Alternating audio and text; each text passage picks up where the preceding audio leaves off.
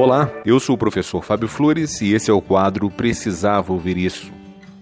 Hoje eu venho aqui novamente falar com você sobre o deselogio.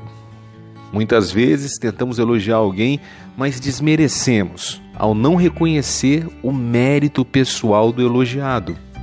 Um exemplo disso é quando aquele fotógrafo profissional te mostra uma foto maravilhosa que ele fez de você e ao contemplar a beleza da foto, você diz: Nossa, sua máquina é boa mesmo, hein?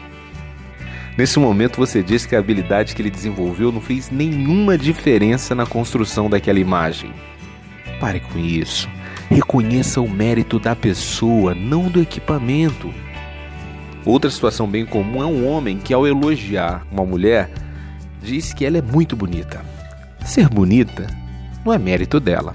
A natureza fez assim e coube a ela apenas preservar a beleza. Elogiar essa mulher, a chamando de elegante, traz para ela o mérito por ter desenvolvido a elegância. Elogie reconhecendo o que a pessoa fez para se tornar quem se tornou ou performou. Evite elogios vazios.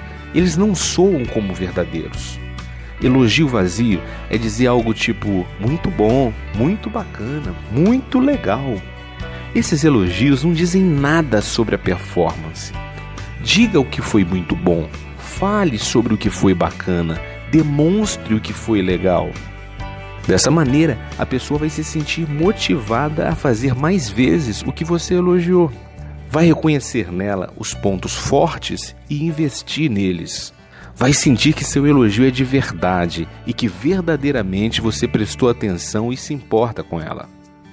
Não economize elogios. Eles são investimentos em uma relação. Investimentos que rendem juros, sorrisos e gratidão.